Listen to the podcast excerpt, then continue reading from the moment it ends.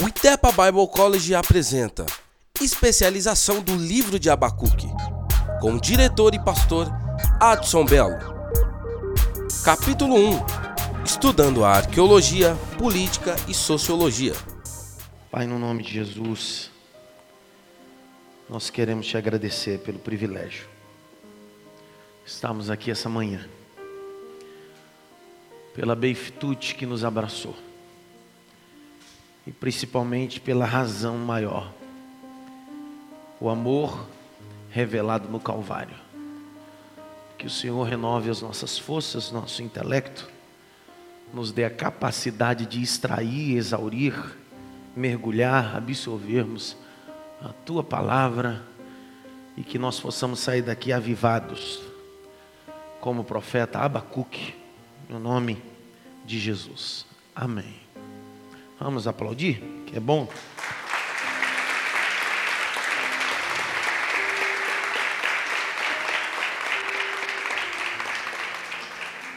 Eu me chamo Adson Belo.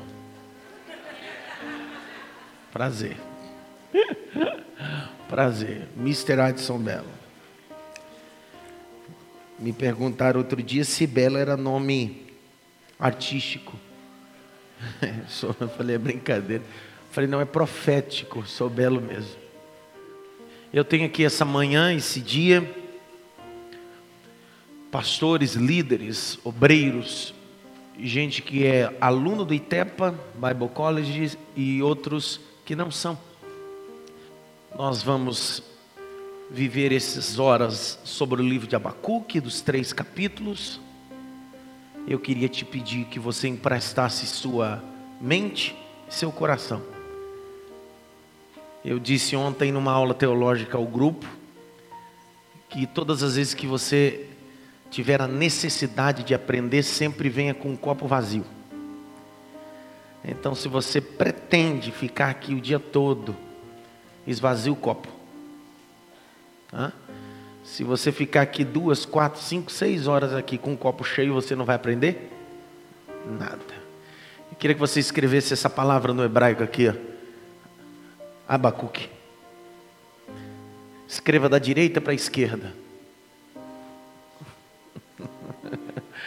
Het, Bet, Gof, Vavel, Gof, são as letras do alfabeto hebraico, que juntas, isso aqui são os pontos maçoréticos, são as consoantes que dá abraço, que vem a ideia de Abacuque, porque Abacuque significa, significa abraço, abraço.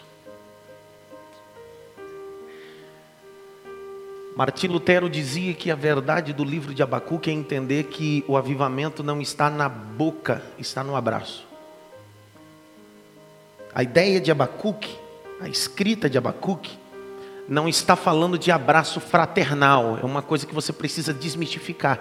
Eu já vi muita gente falar sobre o nome Abacuque e dizer assim: Abacuque é abraço, abraço não é abraço fraternal, fala de abraço de comprometimento alguém que está engajado em alguma coisa, alguém que abraçou um propósito. Então a ideia que a gente precisa entender, antes de mais nada, é que esse livro fala de abraço. Não se sabe nada quem foi o pai de Abacuque. Não se tem biografia de Abacuque. O que se sabe só é que ele é o profeta do avivamento e do abraço. Duas vezes aparece o nome Abacuque na Bíblia. As duas vezes em seu livro. Capítulo 1, verso 1. Abra aí, circule Abacuque. Capítulo 3, verso 1. Circule lá Abacuque. Você vai usar muita Bíblia. As duas vezes que aparece a palavra Abacuque está no capítulo 1, verso 1. Abraço. Capítulo 3, verso 1. Abraço. Abacuque. Qual a ideia de tudo isso? Se eu quero viver um avivamento, eu preciso começar a história abraçando. E se eu quero cantar um cântico da renovação, eu preciso começar abraçando. Então veja, no começo do livro é um abraço. No capítulo 3, no cântico da restauração, é outro abraço. É alguém que está envolvido. É alguém que está comprometido.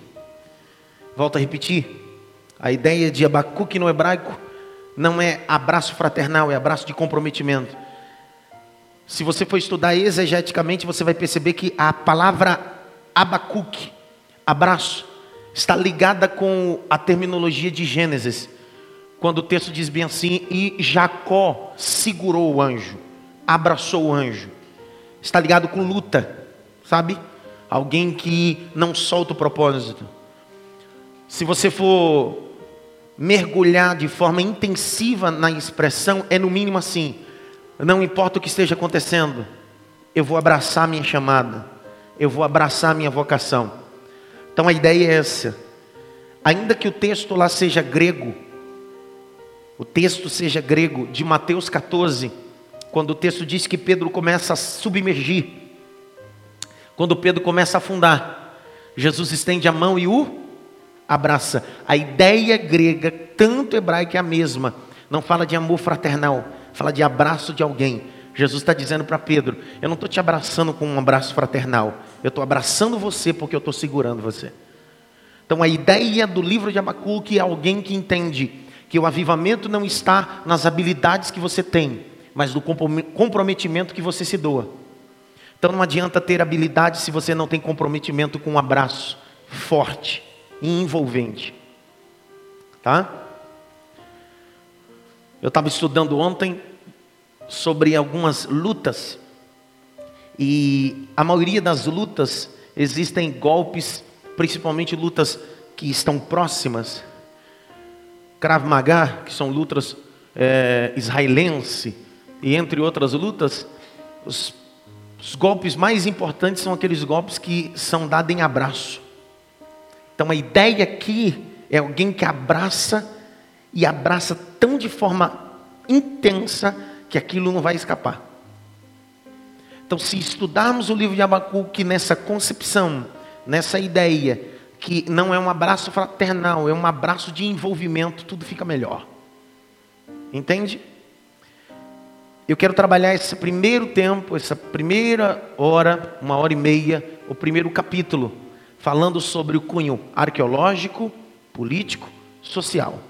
É um momento um tanto quanto que eu preciso da sua atenção. Eu vou tentar sempre ser muito didático a minha área. Então preciso que você me entenda sempre. Mas eu preciso que nós tenhamos a ideia sobre a ideia sociológica, arqueológica e política do livro, já que o mesmo não tem biografia, não tem pai, não tem mãe, então a gente precisa inserir ele dentro de um contexto. Aonde ele está? Ele é contemporâneo de quem? Qual é a finalidade? Ele profetiza? Para quem profetiza? Queria a primeira coisa que você escrevesse aí. Escreve aí. Abacuque não profetizou ao povo. Abacuque não profetizou ao povo. Só para você entender, Abacuque é um dos profetas menores. Todo profeta, a palavra profeta no hebraico é nabi. Nabi. Porta-voz de Deus. A ideia de profeta é porta-voz de Deus.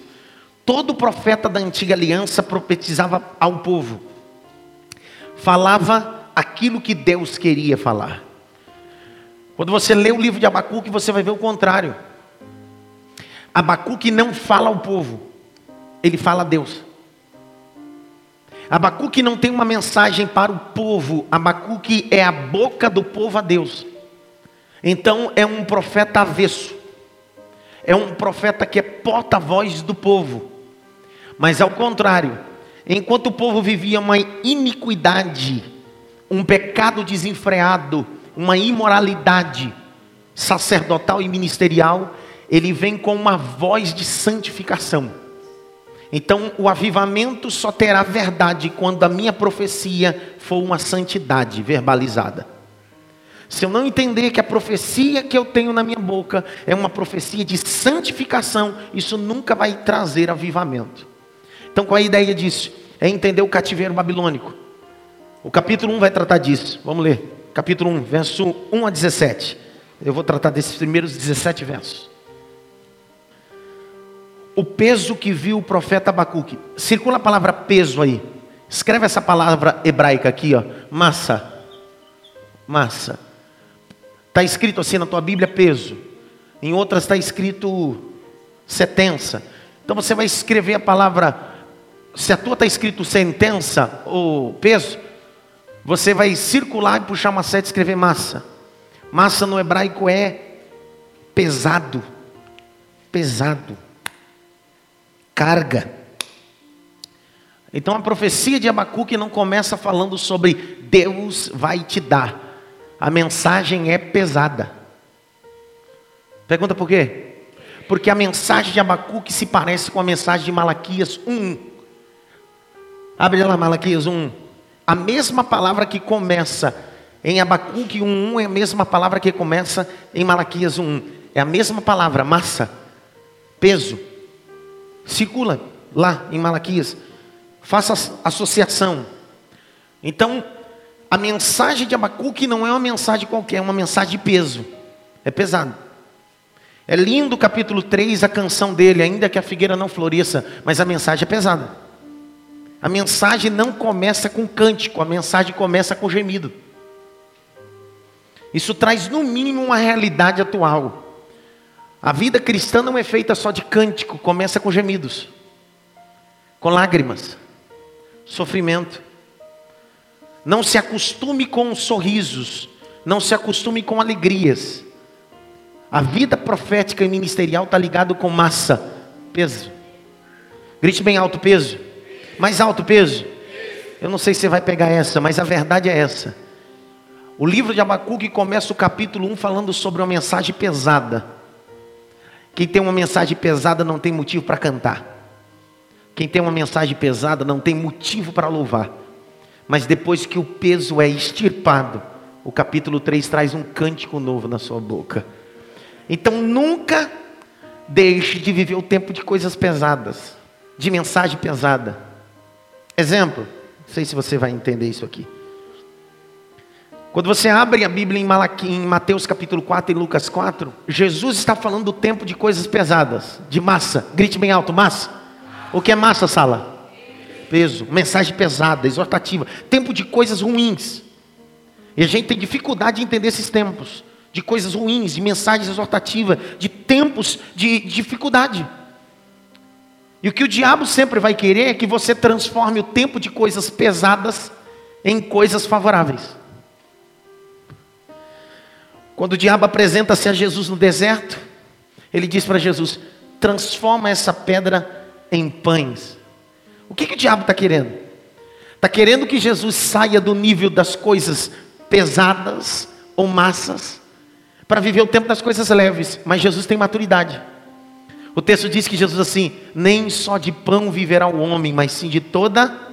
Jesus está dizendo assim: existem épocas que não dá para transformar pedra em pão, é pedra.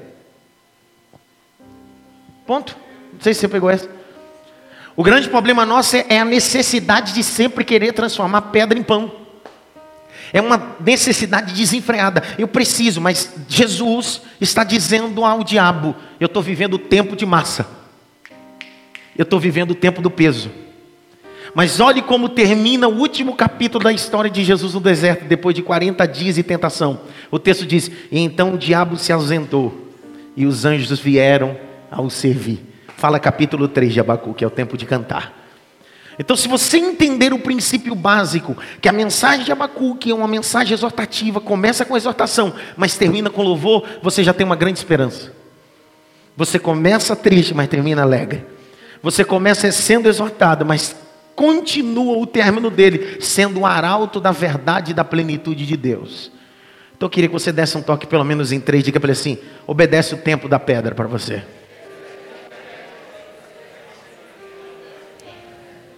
Obedece o tempo da pedra. Sabe qual é o grande problema? Eu estou te dando algumas coisinhas já para ver se você se anima, se alegra, porque eu gosto de dar aula para gente alegre, a gente que quer aprender. Se você não entender que tempo de pedra é tempo de massa, você nunca terá maturidade de sair dos desertos. Olha o que diz em Gênesis 28. Então, então Jacó está no, no deserto. E o que, que tinha no deserto lá? Uma pedra. Que é que ele tinha lá no deserto? Uma? É pedra. É pedra. Aí o texto diz: E tomou a pedra como travesseiro. O problema não é a pedra. O problema é você ter maturidade de fazer daquela pedra um ambiente de encostar a cabeça e viver os sonhos de Deus. É tempo de pedra. Não dá para transformar. Eu estou vivendo um tempo de crise, então é massa. Grite bem alto, massa. Coisa pesada. Vamos continuar. Abacuque 1. E o peso que viu o profeta Abacuque. Circula a expressão viu. Circula na tua Bíblia, viu? Não existe ministério profético sem visão.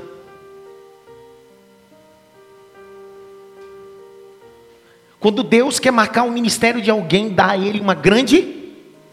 Quando Deus quer marcar o ministério de alguém, a primeira coisa que Deus dá a esse homem é uma visão.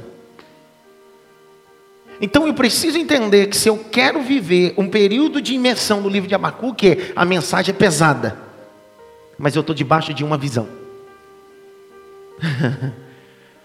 é dificultoso, é exortativo, é apertado, mas eu estou debaixo de uma Perceba que toda vez que Deus quis marcar alguém, Deus deu a ele uma grande.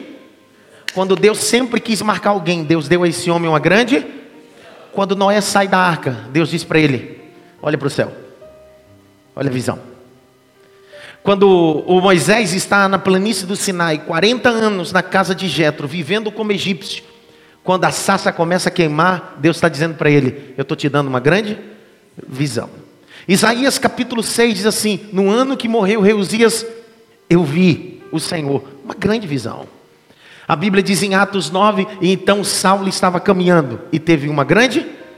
Então, quando Deus quer te dar um grande projeto, Deus primeiro te dá uma grande visão. Quando você abre em Êxodo 24, o Senhor diz a Moisés: Moisés, suba ao monte. Suba onde? Vamos lá, sala. Suba onde? Para quê, Senhor? Porque eu vou te dar uma grande visão do tabernáculo móvel. O texto diz que ele fica 40 dias ali, recebendo visões. Ele vê o átrio, ele vê o santo, ele vê o santíssimo, ele vê a, o altar de holocausto, ele vê a bacia da purificação, ele vê a mesa, ele vê o menorá, ele vê o altar de incenso, ele vê a arca da aliança, ele vê o véu. Aí depois que ele vê tudo, o Senhor diz para ele assim: agora desce e faz conforme eu te mostrei. Você não pegou essa? Só viveremos uma grande visão quando só viveremos um grande avivamento quando recebermos de Deus uma grande. Então a necessidade de ter uma grande visão é aí. Deus não vai te dar um projeto sem antes te dar uma grande visão. Então por isso está escrito o peso que ele viu. A ideia do ministério profético está naquilo que eu vejo. Qual foi o grande problema do sacerdote, profeta e juiz Samuel? Quando o Senhor diz para ele assim: enche o teu vaso de azeite e vem, vai à casa de Gessel Belemita. Quando ele chega lá, a primeira coisa que ele olha é para alguém fisicamente que preenche os requisitos que ele acredita que seja o rei de Israel. Qual é a briga de Deus com ele? Você olha o homem por fora, mas eu vejo o homem por dentro. Deus está dizendo: você não consegue ter a visão que eu tenho. Grite bem alto, grande visão. Mais alto, grande visão. Precisa entender sempre isso. Olha o texto. Bacuque 1. E o peso que viu o profeta Abacuque. Grite bem alto. Peso de uma visão. Mais alto, peso de uma visão. Você precisa entender de cunho exegético bíblico, contundente, que a visão que Deus deu a você é uma visão que tem peso. Não sei se eu posso falar isso. Não, você não vai acreditar nisso aqui. Vai acreditar? Fala a verdade. Você sabe por que tem muitos pastores que mudam de visão a cada trimestre? Porque na verdade a visão que ele tem não é divina, é dele mesmo. Então, às vezes, a igreja dele se parece com a Assembleia, daqui a pouco é G12, daqui a pouco é M12, daqui a pouco é MDA, daqui a pouquinho é comunidade neopentecostal, daqui a pouquinho parece um church, parece... Não, não tem visão. Porque, na verdade, ele não recebeu de Deus visão, ele recebe dos homens.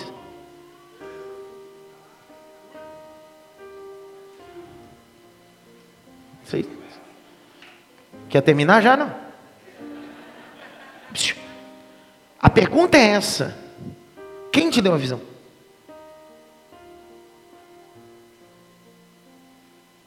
Qual foi o grande conflito do ministério do apóstolo Paulo?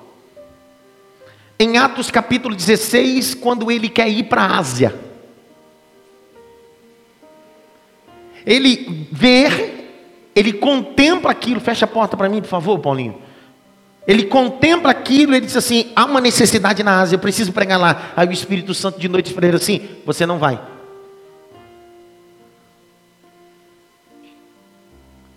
No outro dia ele quer fazer outra agenda e o Espírito Santo diz para ele: você não vai.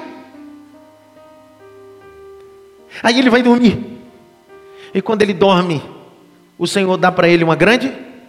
Olha aí. Sua agenda não é feita baseado com a agenda da terra. A sua agenda é dominada pela visão do céu. Ele só anda, ele só caminha debaixo de uma, debaixo de uma, tá aí.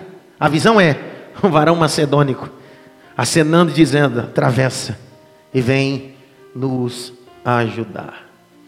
O ministério de um homem não começa naquilo que ele ouve, é naquilo que ele vê. Escreve isso.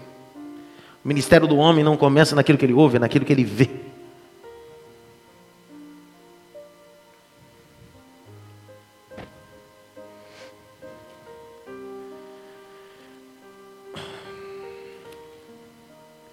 Verso 2: Até quando, Senhor, clamarei eu a tu e tu não me escutarás? Gritarei violência e tu não salvarás. Duas perguntas num único verso. Duas perguntas num único verso.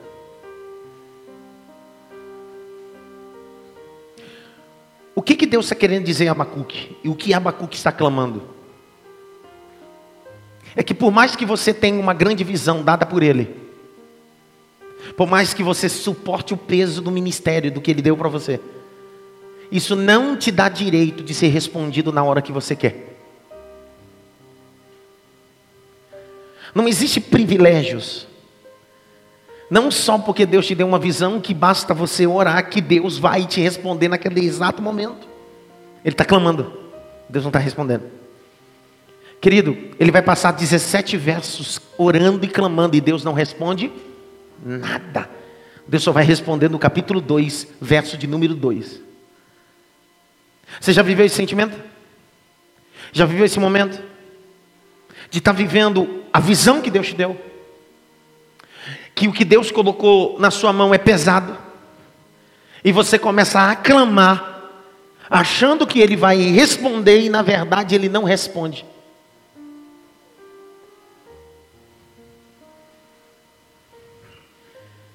Pergunta por quê? Porque Deus quer gerar em você capacidade, ou o que nós chamamos de resiliência. Grite bem alto, resiliência. Escreva aí. Por que, que Deus não responde, pastor Tiago e Jéssica Augusto, na hora que a gente quer? Porque Ele quer dar em nós a resiliência, a capacidade de suportar. Quem é que aqui não se lembra do capítulo de número 6 de Juízes, o verso é 11 e o 12. O texto diz que depois de sete anos que o povo é saqueado e roubado pelos midianitas, lembram disso ou não? O texto diz que Gideão está malhando trigo no lagar. Eu estou no capítulo 6, verso 11. Ele está dentro de um buraco. Uma cisterna tinha dois metros de fundura por dois metros de largura. Grite bem alto: um buraco numa, conjectura linda é: Gideão estava vivendo uma situação, uma vida no buraco. Capítulo 6, verso 11, o texto diz bem assim: E então estava Gideão malhando trigo no lagar, e o anjo do Senhor estava sentado debaixo do carvalho, que, está, que pertencia a Joás, o abisetrita. Aí o texto diz bem assim: E Gideão malhava. Verso 12: E o anjo apareceu. Você pegou isso ou não? O, cap, o capítulo 6, verso 11, ele está dentro de um buraco, o anjo está vendo ele, mas ele não está vendo o anjo. Por que, que o anjo não se revela? Porque o anjo só vai aparecer no verso 12, dizendo para ele: O Senhor é contigo. Por que, que o anjo não apareceu antes?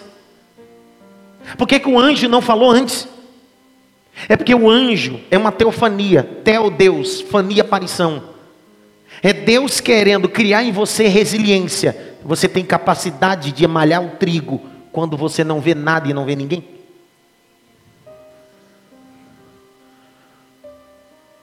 Pastor Francisco, a certeza da graça do Evangelho e da vocação é essa. É entender que parece que às vezes eu estou dentro de um buraco exercendo um ministério ou uma vocação e eu entendo que não tem ninguém. Mas é o contrário, tem alguém. Só que não apareceu ainda. Aí o verso 12 diz assim: e apare... não sei se eu senti a presença aqui. E apareceu o anjo do Senhor e disse: O Senhor é contigo.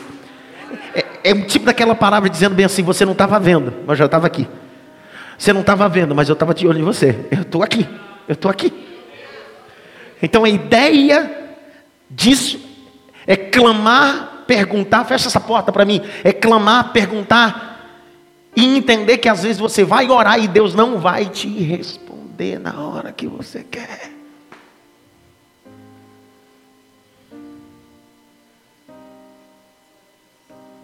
Ele está clamando. Porque ele clama. Israel é dividido em dois reinos: Reino do Sul e Reino. Dez tribos, duas tribos. Capital, Samaria. Quem tem cárie aí vai ficar com dente agora. Capital, Judá ou Jerusalém. Duas tribos, Judá e Benjamim. Reino do Sul, grite bem alto: Reino do Sul. Judá Benjamim. Essas são as duas tribos. Reino do Norte são as dez tribos. Aqui é cativeiro assírio. Aqui é cativeiro babilônico. Vamos lá? Que cativeiro é esse? Que cativeiro é esse?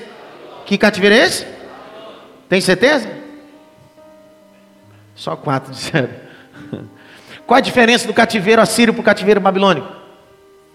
O cativeiro assírio enfraquecia a cultura.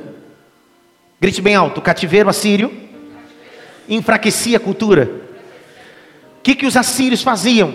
Não levavam todos para o cativeiro, levavam uma parte, levava uma e enxortava ou enxertava, a expressão é essa, enxertava outras culturas, outros povos aqui.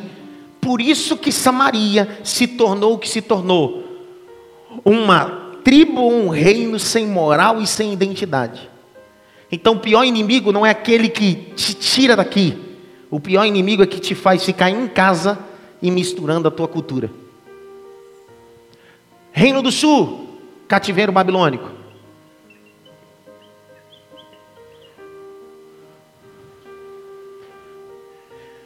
Quais são as três potências? Presta atenção. Abacuque é contemporâneo de Jeremias. É contemporâneo de quem? Escreve aí. São três potências. A guisa introdutória política, sociológica é uma só.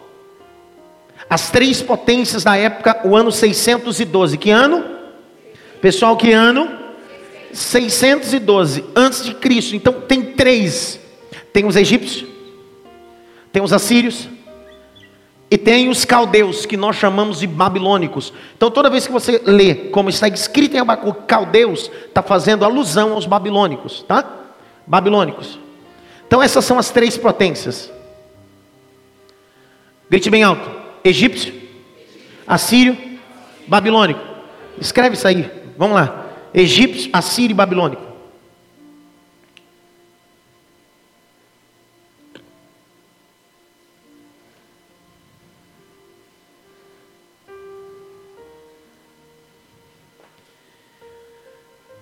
Qual é o grande problema o grande problema do reino do sul, a profecia, o livro de Abacuque é para esse reino. Para que reino? Que reino, pessoal? É essa nossa visão. Qual é o grande problema do reino do sul? O reino do sul é um povo que eles são segundo o seu rei. Se o rei for piedoso, todo o povo se torna. Se o rei for profano, todo o povo se torna qual a ideia do reino do sul, do que Abacuque está inserido? É um povo que é fácil manipulado. Eu queria denunciar isso biblicamente agora. Isso se parece muito com a atualidade. A massa religiosa é movimentada por homens.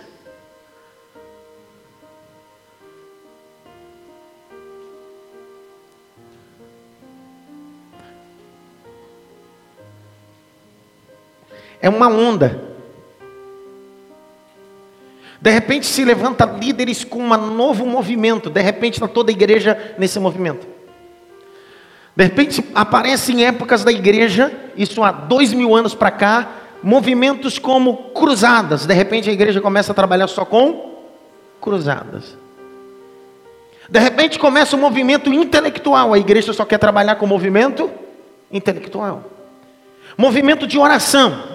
Toda igreja agora tem um quartinho de oração que trabalha 24 horas. Agora o movimento movement, o movimento de praça e etc. O pastor, onde o senhor quer chegar? Minha denúncia não está em movimentos, mas você não pode estar debaixo do movimento. Você está acima do movimento. Você não pegou essa? Pergunta por quê? Pergunta por quê? Olha o que diz em Apocalipse 12: diz assim: E eis que eu vi uma mulher, vestida de sol. Na sua cabeça havia uma tiara com vários diademas, e debaixo dos seus pés havia uma lua. Presta atenção. O certo da visão é para a lua estar acima, não está aos pés. A lua fala de quatro fases, quatro estações. A visão é a seguinte: a mulher grávida representa a igreja, ela está vestida por Cristo. E quem está vestido por Cristo não é dominado pela fase, a fase está debaixo dos pés. Então a igreja não pode estar sendo dominada por fase. Eu estou vivendo uma fase. Você não está dominado por fase, você está acima da fase. Sua vocação, sua visão, seu ministério, o que Deus te entregou está acima da fase. Então não importa o que aconteça, essa fase vai passar. Mas o sol da justiça que nos veste está acima dessa fase. Grite bem alto, Reino do Sul. Eu preciso entender isso aqui, se Abacuque é contemporâneo de Jeremias, então ele está falando sobre, no mínimo, o cativeiro babilônico e o seu cerco. O rei Josias foi um dos reis mais importantes no cenário do Reino do Sul, que nós chamamos do rei da reforma. Escreve aí, Josias, o rei da reforma. O rei da reforma. Josias fez uma grande reforma, absurdamente, violentamente. Uma reforma que mudou todo o sentido. Josias começou a reinar com oito anos. Quantos anos? Pergunta por quê? Porque nem sempre quem tem pouca idade tem pouca maturidade. Isso é utopia. Alguém me perguntou outro dia dizendo assim: Josias se tornou rei e grande influente por quê? Eu disse: é só você ler a biografia dele, ver onde ele foi ungido dentro do templo, encostado na coluna do templo. Josias só se tornou o que se tornou porque ele foi ungido no lugar certo. O que ele dependia não era da sua habilidade intelectual ou da sua força braçal. O seu ministério, o seu reinado estava apoiado na coluna do templo. Ele aprega uma reforma absurda, grite bem alto, absurda. No ano 609 ele morre. E quando ele morre no ano 609, seu filho assume o reinado. E aí começa a decadência do reino do sul. Jeoacás, abre comigo, 2 Reis. 2 Reis, capítulo 23, verso 29. O faraó Neco. Quais são as três potências nesse contexto histórico que a gente está tratando? Tá claro aí, não? Ok. faraó Neco, que é a potência, ele vem marchar contra a Síria. E quando ele vem marchando contra a Síria, ele tem que passar por Judá. E quando ele marcha por Judá, ele domina, porque ele passa de forma ferrenha. É nesse inteirinho que vem a visão de Daniel sobre a estátua, que vai revelar a cabeça, e a cabeça representa quem? é Nabucodonosor. O reinado babilônico não é representado por uma nação, é representado por um homem, é representado por um homem. A Babilônia não é representada por a nação babilônica, é representada por Nabucodonosor. Um homem obstinado, ferrenho, sanguinário. O detalhe é toda essa trama, capítulo 23, verso 28. Vamos começar a partir do verso 28. Ora, os mais sucessos de Josias e tudo quanto fez, porventura não estão escritos no livro das crônicas dos reis de Judá? Agora o verso 29. Nos seus dias, subiu o faraó Neco, rei do Egito. Circulei, rei do Egito.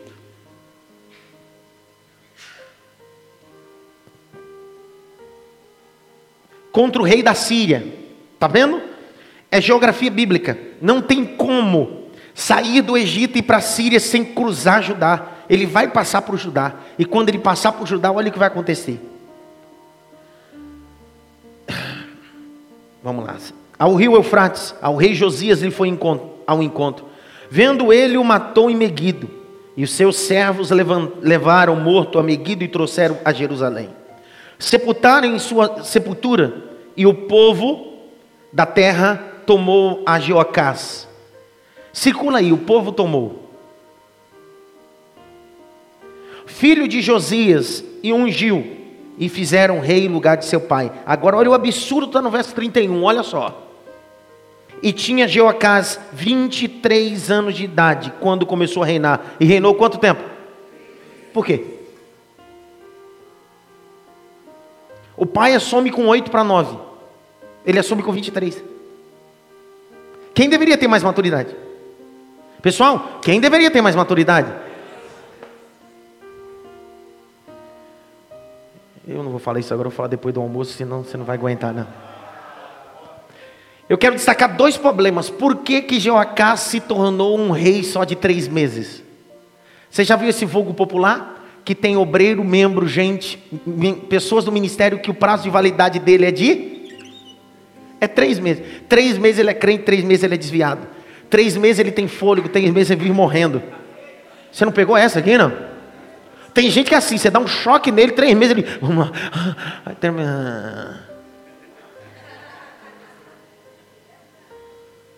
Geocasa é o símbolo das pessoas inconstantes. Pergunta por quê? Porque quem escolheu ele foi o povo, e quem ungiu ele foi o povo. Está escrito aí, circula. Os dois problemas da geração de Jeoacás é que quem escolheu Jeoacás foi, e quem ungiu? O problema está aí. Quem te escolheu? Quem te ungiu? Vai definir o prazo do seu ministério. Não pegou essa. Quem te escolheu e quem te ungiu vai definir o prazo do seu ministério. Ele reina por três meses. Que reinado é esse? Isso nem é reinado. Pode nem contar com reinado.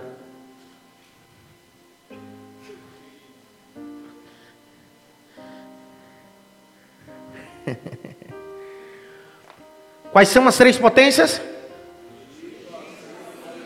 Não, mais alto, mais alto, vamos. Quais são as três potências?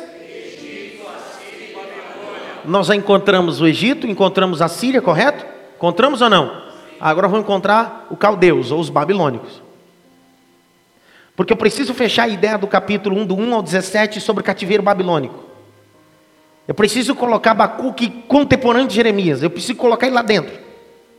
Porque baseado de inserirmos ele dentro desse contexto aí, vamos começar a exaurir a verdade desse livro. Capítulo 23, verso 36. De 2 Reis 23, 36. E tinha Joaquim 25 anos de idade quando começou a reinar, e reinou por 11 anos em Jerusalém. E era o nome de sua mãe Zebida, filha de Pedaias, de Ruma, e fez parcialmente mal aos olhos do Senhor, conforme tudo que fizeram seus. Como é que alguém faz algo parcial? Você conhece alguém que a vida dele é parcial? Sua vocação é parcial, sua vida profissional é parcial, sua vida espiritual é parcial. Outro dia, eu estava em um devocional bíblico e eu li um texto que isso saltou os meus olhos. Absurdamente. Gente que se acostuma com as coisas. Grite bem alto. Existem pessoas que acabam se acostumando com as pragas. Por quê? Alguém diz, por que se acostuma com as pragas? A Bíblia vai dizer no capítulo 8 de Êxodo que as pragas das rãs vêm sobre o Egito. Lembram disso? É engraçado isso. O faraó vai desesperado a Moisés, dizendo bem assim: Moisés, pede para o que o teu Deus tire essas rãs do meio de nós. Olha o que Moisés diz a ele: Faraó quer que saia quando? Aí ele diz bem assim: amanhã.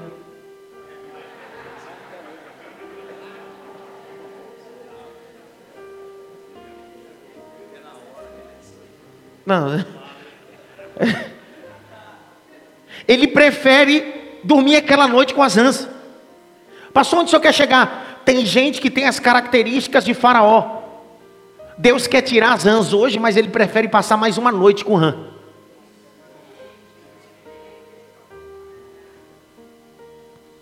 Tem gente que Deus quer expulsar as rãs, as pragas as más alianças, os maus vínculos hoje, Deus está dizendo, porque Moisés é o símbolo de Deus, quer que saia quando? Se ele dissesse, agora, as rãs, ó, mas disse, amanhã, essa noite ainda eu suporto. Dá um toque pelo menos em três assim, você é um brincalhão mesmo, é?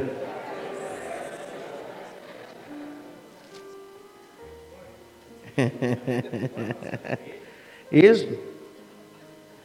Então, a ideia é essa. Deus está querendo te dar uma vida liberta. Hoje você prefere dormir ainda essa noite cheio de rã. Tem gente que vive uma vida parcial. Parcialmente bom. Parcialmente fiel. Não sei se você está entendendo a profundidade disso, mas tudo bem. Capítulo 24. Vai aparecer a grande potência Quais são as três potências? Vamos encontrar agora a Babilônia nesse contexto de ordem cronológica bíblica. Capítulo 24.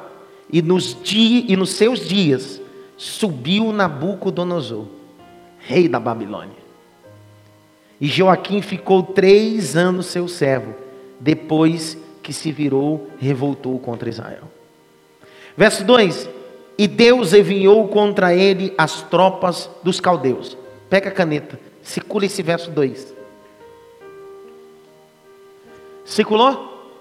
Agora vamos lá para Abacuque, capítulo 1, verso 6. Onde eu quero chegar? Aqui nesse texto. Olha a oração de Abacuque, o gemido de Abacuque. Porque eis que suscita os caldeus, nação amarga, apressada, que marcha sobre a largura da terra para possuir as moradas não suas. Pergunta: Os caldeus, os babilônicos vieram, era uma obra maligna ou uma obra divina? Pessoal, uma obra maligna ou divina? Não confunda cativeiros com obra do diabo. Às vezes o cativeiro é uma obra divina. Não sei se você compreende isso. Existem processos na vida que não é o diabo que comanda, é o próprio Deus. Por quê? Porque o capítulo 24, verso 2 de 2 Reis diz: E Deus enviou. Então Deus vai usar o mecanismo de Nabucodonosor, o mecanismo caldeu babilônico, para oprimir o seu povo. Oprimir por quê? Por que, que Deus vai fazer isso? Será que Deus tem prazer Será que Deus tem prazer na morte, no gemido? O cativeiro babilônico é dividido em três etapas. Quantas etapas? Escreve aí, por favor. Primeira etapa é no ano 605 antes de Cristo. Nessa primeira etapa foram levados Daniel os vasos do templo. O ano 605, primeira comissão Daniel, os vasos do templo e jovens talentosos. Segunda comissão. Vem cear o mestre. Primeiro ano. O ano 605. Primeira comissão. Foram levados Daniel, Misael, Ananias e Azarias. Belsazar, Sadraque, Mesaque e Abidinego. Foram os nomes babilônicos que eles receberam. Primeira comissão. Segunda comissão, 597. Não se esqueça que os anos antes de Cristo é decrescente. Ok? Sempre obedecendo esse princípio. No ano 597, na segunda comissão, foi levantado, foi levado quem? Ezequiel. Lembra o profeta Ezequiel? Nessa segunda comissão ele foi levado. E a última comissão, Nabucodonosor destruiu os muros, o templo de Salomão, arrebentou com tudo, no ano 586. Terceira comissão, 586. Por que, que eu estou dando todos esses números? Porque Abacuque está no terceiro ano, terceira comissão.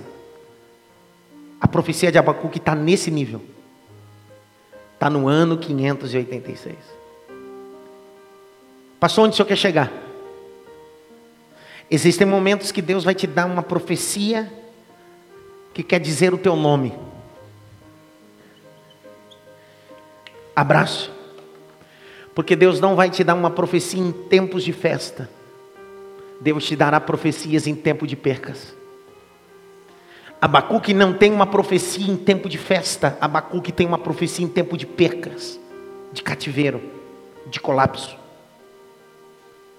A ideia que algumas pessoas têm é que ser profeta está ligado com dias bem favorecidos, em verdade. Deus nos levantará em tempos difíceis. Deus nos levantará em tempos caóticos de imoralidade da sociedade. Eu vi um Deus ali. Deus nos levantará em tempos que a igreja trocará valores, o certo pelo errado e o errado pelo certo. Deus levantará gente com um abraço que vai abraçar a causa da santidade com uma mensagem de santificação para uma sociedade imoral. Essa é a ideia. Essa é a ideia. Pergunta é: Deus levanta Abacuque nesse contexto. Ele está dentro desse contexto do ano 586. Ele é contemporâneo de Jeremias. O que, que ele tem visto? O que, que aconteceu? Porque ele vai falar do verso 1 ao verso 17 de Abacuque. Ele vai dizer, capítulo de número 1, verso de número 9: Eles e todos virão com a violência os seus rostos buscarão o oriente, e eles congregarão os cativos como areia. Verso 10: Escarneirão dos reis, dos príncipes, farão zombaria, eles rirão de todas as fortalezas, porque amontoaram a terra, tomarão. Ele está profetizando, ele está dizendo de um contexto cativeiro de assolação. Como aconteceu isso? Por que aconteceu isso? Porque um povo com coração obstinado precisa ser castigado. Expressão minha, bíblica. Quando você lê a Bíblia em Jeremias e Lamentações, Deus vai dizer que tudo isso que está acontecendo é porque o povo tinha um coração obstinado. Para Deus, o cativeiro babilônico é fogo na prata. Então a ideia de Deus levar o povo para o cativeiro não é matar o povo, é purificar o povo. Você não pegou essa? Então Deus nos leva a ambientes de opressão para purificar o nosso conteúdo. Sabe como a história vai dizer, segundo o contexto que Abacuque é contemporâneo de Jeremias? Jeremias vai relatar o que Abacuque está vendo. Jeremias vai relatar todo esse cativeiro, grite bem alto, cativeiro. É, é importante entender isso, é importante, é de suma importância entender isso. Entender que um, um cativeiro que Deus estabelece tinha um único propósito: purificação. Grite bem alto: purificação. Pergunta para mim: de quem? Dos profetas. Na época de Jeremias e Abacuque, profetas eram comprados e profetizavam o que os reis de Judá queriam. Chamados de profetas da conveniência. Escreve aí, profetas da conveniência. Vai apertar agora. Se Jeremias é contemporâneo de Abacuque, e quando você lê o verso 1 ao verso 17, você não entende o que Abacuque está dizendo, então nós vamos pegar o pano de fundo de Jeremias e entender o que, que ele está dizendo. Esse cativeiro, essa imoralidade. A imoralidade não começou lá, a imoralidade começou aqui. A orgia não começou lá, começou aqui em cima, no altar. Claro que eu estou falando de figura de linguagem, que isso aqui não tem importância nenhuma, mas só para você entender, o altar estava sujo, por isso que o povo estava sujo. Oséias diz bem assim: assim como é o sacerdote, assim será o povo. Deus queria purificar primeiro o ministério profético, porque os profetas estavam sendo profetas da conveniência. Aí Deus vai denunciar. Abre comigo Jeremias 5, verso 30 e 31. Vai começar a doer agora. Se não, não aguentar, fica tranquilo. Tem uma médica aí no meio de nós. Jeremias 5. Não sei se eu posso ler esse texto. É um texto tão básico, tão molezinho. Texto tão gostoso. Esse texto aqui precisa de devocional todo dia de manhã. Coisa espantosa e horrenda se anda acontecendo na terra. Ele não está falando da terra, não é globo. Terra que ele está falando de Judá. Terra é o contexto social que ele vive, tá? Verso 31. Os profetas profetizam e os sacerdotes dominam pelas mãos e o meu povo assim o deseja, e farei depois disso. Eu preciso falar sobre isso. O que faz mais sucesso, o que mais fazia sucesso na época de Abacuque e Jeremias eram profetas que profetizavam milagre para quem vivia em uma vida imoral. Parece que na época de Abacuque e Jeremias, quanto mais leviano o indivíduo fosse, mais o profeta dizia: Assim diz o Senhor, eu abro a porta, faço coisas, te digo, eu estou contigo, homem. O meu desejo nessa época é que se levantasse um Micaías, que comesse pão e água e fosse preso dentro de uma cova, mas os profetas Micaías não existiam nessa época, eram só profetas de assim diz o Senhor, eu sou contigo. Detalhe: o texto vai denunciar, e os sacerdotes dominam o povo com a sua mão, se parece com a atualidade. O que faz sucesso são profetas que profetizam mentira e líderes que dominam o povo com um braço de ferro. Ninguém entendeu nada. Presta atenção. Parece que quanto mais um homem diz a igreja é minha, o povo é meu, você faz o que eu quero, mais o povo diz, é assim que eu gosto. Está escrito. Parece que quanto menos compromisso o sacerdote e o profeta tem com o divino e com o seu umbigo, mais o povo ama. Dura. Dá um toque pelo menos em três, se você não fala nada agora, por quê?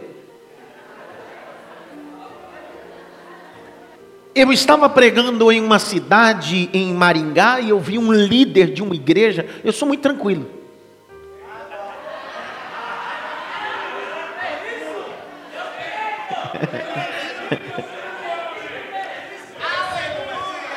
Eu sou uma pessoa que me faço de cego de surdo. Eu, eu chego e. Hum. Eu comecei, eu, eu, fiquei dois dias e o líder começou, umas três, quatro vezes ele ficou com aquela conversando, minha igreja, meu povo, minha igreja, meu povo, meus obreiros, não sei o que lá. Aquilo foi me irritando. Teve um dia que eu fui para o hotel, eu disse, dá para me levar para o hotel, porque eu já não estava aguentando mais, que eu estava a ponto de, de, de falar umas boas. Porque eu sentia na fala dele que a igreja se tornou dele e o povo dele. Aí no segundo dia eu sabia que ia embora no outro dia. Eu não sou bobo, né? Eu falei, pastor, já que eu vou embora hoje, já comi mesmo. Pastor, você sabe por que, que o povo do Senhor é triste e oprimido? Sabe por que, que o Senhor reclama do povo dizendo que o povo não tem prazer para aprender? É porque o povo é reflexo do Senhor. Ele disse por quê? Eu disse simples: o senhor é um empresário fracassado, que é o testemunho que o senhor disse, que sua empresa faliu e agora o senhor é pastor. O senhor é um empresário fracassado que fez da igreja a sua própria empresa. Pastor, eu preciso te dizer isso com muita hombridade. Jesus olhou para Pedro e disse assim: Pedro, apacenta as minhas ovelhas. Nenhuma daquelas almas é sua, nenhum daqueles obreiros é seu. Detalhe, pastor, 1 Coríntios capítulo 1, verso 2, a igreja de Deus que está em Coríntios, as ovelhas não é sua, nem a igreja é sua, o Senhor é só mordomo daquilo que é de Deus. A denúncia de Abacuque e Jeremias é essa: os profetas profetizem e o povo diz, ah, que legal. Os sacerdotes conduzem o povo com mão de ferro, dizendo: quem manda aqui sou. Eu não estou falando de omissão de autoridade, entende onde eu quero chegar? Eu não estou falando de sacerdote ou de profeta banana pastor banana. Eu não estou dizendo disso. Pastor banana, eu falei? Tem igreja que tem B1, B2, é o pastor e a pastora, banana de pijama.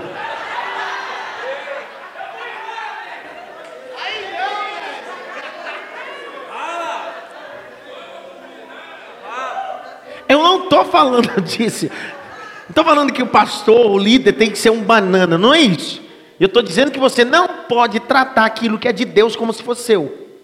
Continua sendo de Deus. Não, você não pegou essa aqui. A denúncia é contra isso. Os profetas têm profecia, mas não são divinas. Os sacerdotes têm direção, mas é humana. E Deus disse assim: Eu vou mandar um cativeiro que rapidinho a revelação desce, a coisa acontece. Como é que um cativeiro purifica o ambiente, né? Sabe, às vezes, quando Deus prepara uma perseguição à igreja, não é o diabo, é Deus querendo tirar a igreja da zona de conforto. Paulo vai dizer em 1 Coríntios 11, 19: é necessário que tenha dentro de vós a ireses, que do grego é heresia, para que se manifeste os sinceros de Deus. Martim Lutero dizia assim: só existem heresias e perseguições para que a igreja levante-se da almofada e volte a anunciar o reino de Deus. Algumas coisas precisam acontecer internamente, sabe, uma briga, um escândalo, uma fofoca, uma intriga.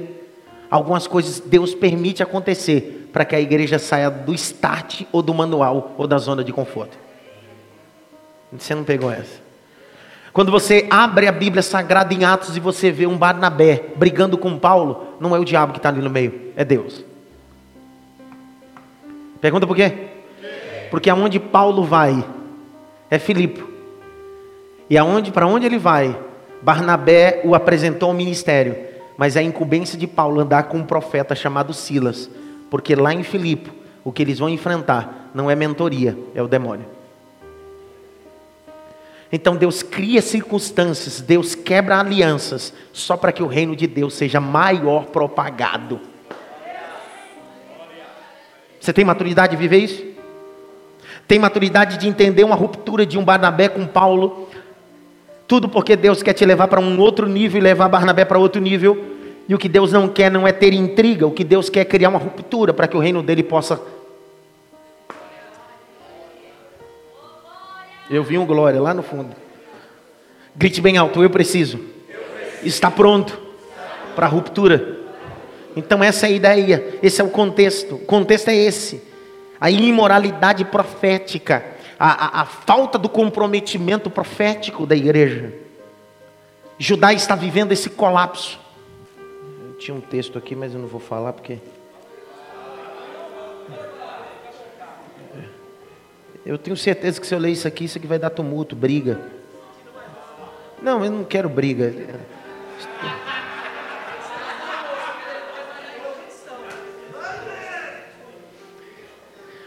Fala. Deixa queimar. Abre comigo Amós 8. É. Sabe que existe o grande problema que está acontecendo lá em Judá é o problema que está acontecendo no texto de Amós. Nós vamos chamar da geração de vagabundos. Grite bem alto, geração, geração de vagabundos.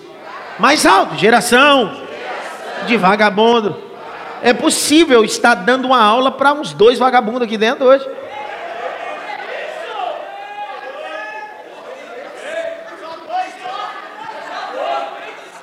Tá lá na cantina, calma, não subiram ainda.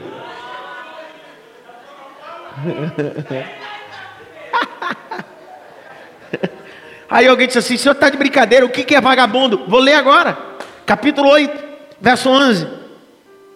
Eis que vem dias, diz o Senhor Jeová, em que enviarei fome sobre a terra. Não fome de pão, nem sede de água, mas de ouvir a palavra do Senhor. Irão vagabundos de um mar para o outro, de um norte para o oriente, correrão por toda parte, buscando a palavra do Senhor, e não acharão. Errante vagabundo é a mesma coisa. Tá mais bonito, né? Sabe qual é o problema de ser vagabundo espiritual? Pergunta mim qual é? Todo vagabundo espiritual é filho espiritual de Caim. Primeiro vagabundo na Bíblia é Caim. Está lá em Gênesis. Abre lá para você ver. Capítulo 4, verso 13. O tema da mensagem é os vagabundos.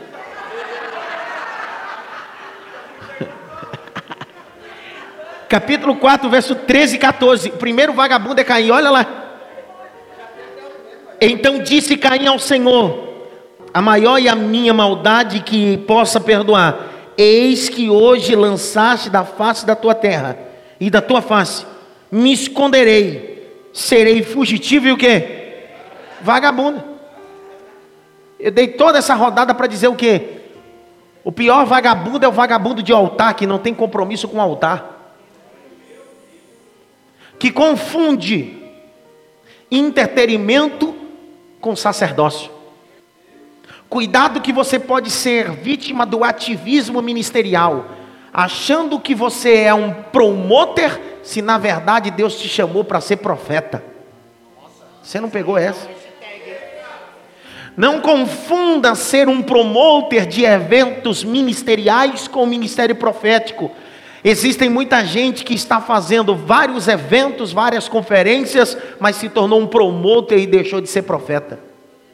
Duro. Eu tenho vontade de terminar. Abre comigo aí Amós, capítulo 5. Eu tenho vontade de fazer uma especialização em Amós também. Amós é o boiadeiro, né? Boiadeiro. Amós era um boiadeiro. É, bruto, mexia com boi. Mexia com boi e foi profetizar para a ovelha, o que que deu? Capítulo 5, verso 21. Olha só a profundidade. Por que, que eu estou fazendo esse link aqui, pastor Pingo? Com capítulo 5, verso 30 e 31, eu estou dizendo da imoralidade dos profetas e sacerdotes. Do altar que deixou de ser altar de sacrifício e virou lugar de mentira. 5,21 Eu aborreço e desprezo as vossas festas, congresso, as vossas assembleias solenes, reuniões, eu não tenho prazer em nada disso. Eu, não é eu que estou falando, estou lendo. Verso 22. Ainda que me ofereça holocausto, sacrifício, oferta de manjar, não me agradarei delas, nem atentarei para as ofertas pacíficas dos vossos animais gordos. Sua oferta pode ser gorda, mas o que Deus quer não é oferta gorda, é um coração aquebrantado e espírito contrito. Afasta de mim os teus cânticos. Peraí, Deus está dizendo, você está cantando, mas não quero escutar isso não. Você tem noção que você preparar um congresso, uma conferência, e Deus, você está lá cantando e Deus está dizendo: para de cantar. Eu não quero que você cante, porque você canta uma coisa e vive outra. Olha só, verso 23: Porque não ouvireis as vossas melodias e os vossos instrumentos? Ele está dizendo: você ensaiou muito, Você fez campo harmônico, mas nada disso tem espiritualidade, só tem profissionalismo. E o altar não quer profissionais, quer gente que tem sacerdócio. O altar está vomitando profissionais dele. O altar quer gente que tem intimidade com ele. Isaías, capítulo 1, verso 11 e 17. Eu estou falando de Abacuque 1,17. Por quê? Porque é o contexto todo que eu estou dizendo. Jeremias 5, 31 e 32. Os profetas profetizam mentira, os sacerdotes governam o povo segundo o seu braço forte, e o povo que diz, ama tudo isso.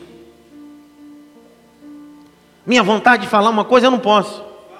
Parece que quando o pastor, o líder, quanto mais ganancioso e prega por dinheiro, é adúltero, mas o povo ama ele.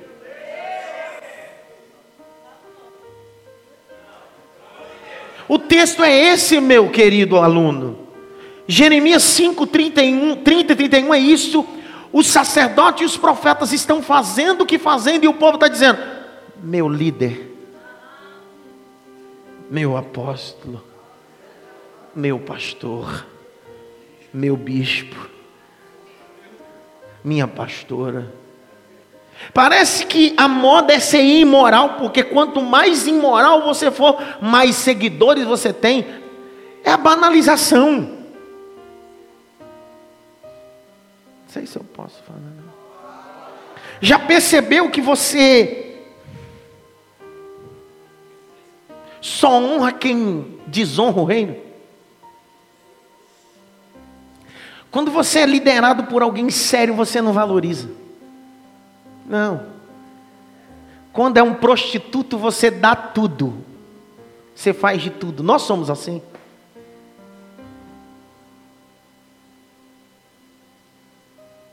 Isaías 1, verso 11, 17. Vencer, mestre chama, vencer.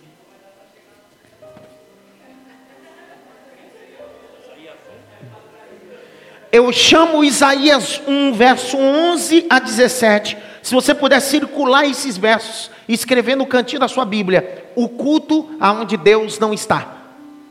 Aí você junta esse texto com o texto de Amós que eu dei e com o texto de Jeremias 5, 30 e 31. Você está com a mensagem feita para pregar domingo. O problema é ter coragem de pregar ela.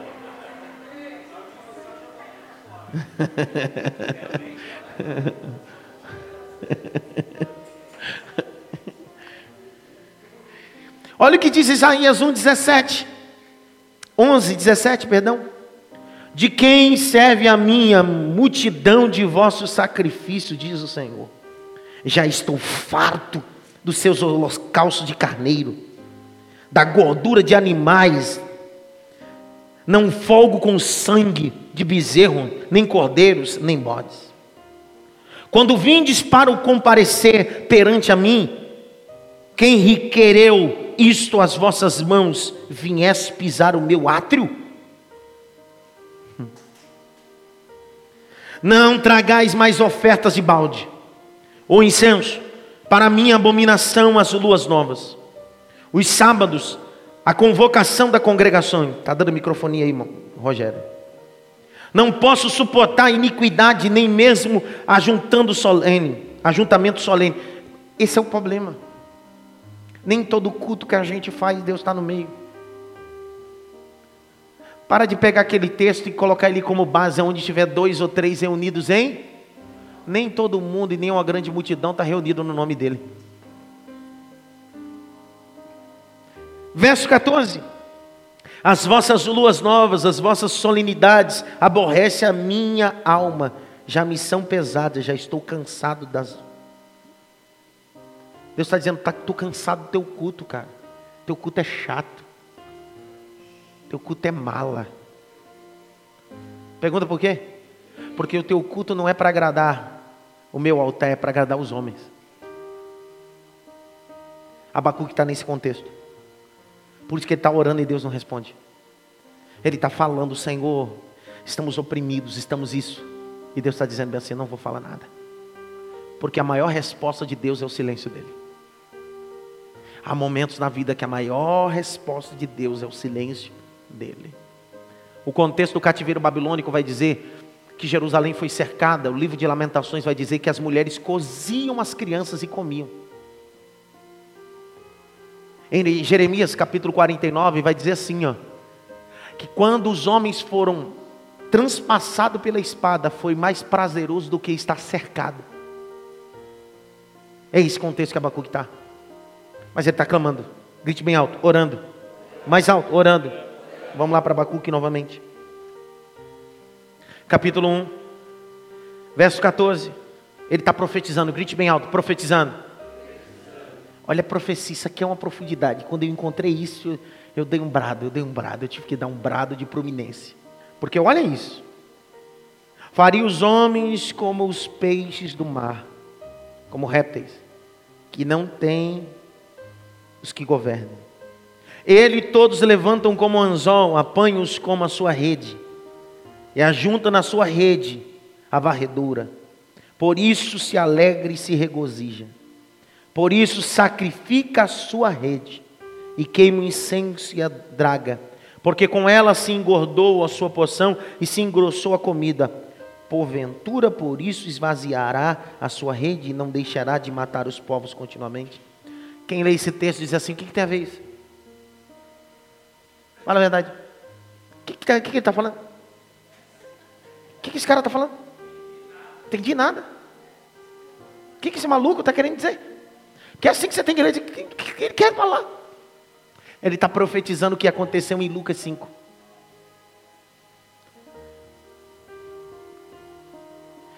Ele está dizendo de um Deus que vai tratar o seu povo como peixe e vai tratar a graça como rede. A Bíblia diz em Lucas 5 que quando Jesus tem um encontro com Simão Pedro, quando ele volta da margem, Jesus olha para ele e diz bem assim: eu preciso cumprir o que eu disse a Abacuque. O que, Senhor? Farei de ti pescadores de homens. A profecia de Abacuque, a grande viés é essa, é a finalidade de arrebatar, arrebanhar, pescar almas. A ideia do primeiro capítulo é trazer a característica contundente, importante do reino de Deus. O capítulo 1, os 17 versos, é aquele momento que você ora e Deus não responde. Mas você está dentro de um desmoronar social, político e espiritual. Mas você continua de pé. Vou falar de novo, você continua de pé. Pergunte por quê? Porque tem uma palavra de Deus na sua boca. A sua palavra não é o povo. A sua palavra é para com Deus.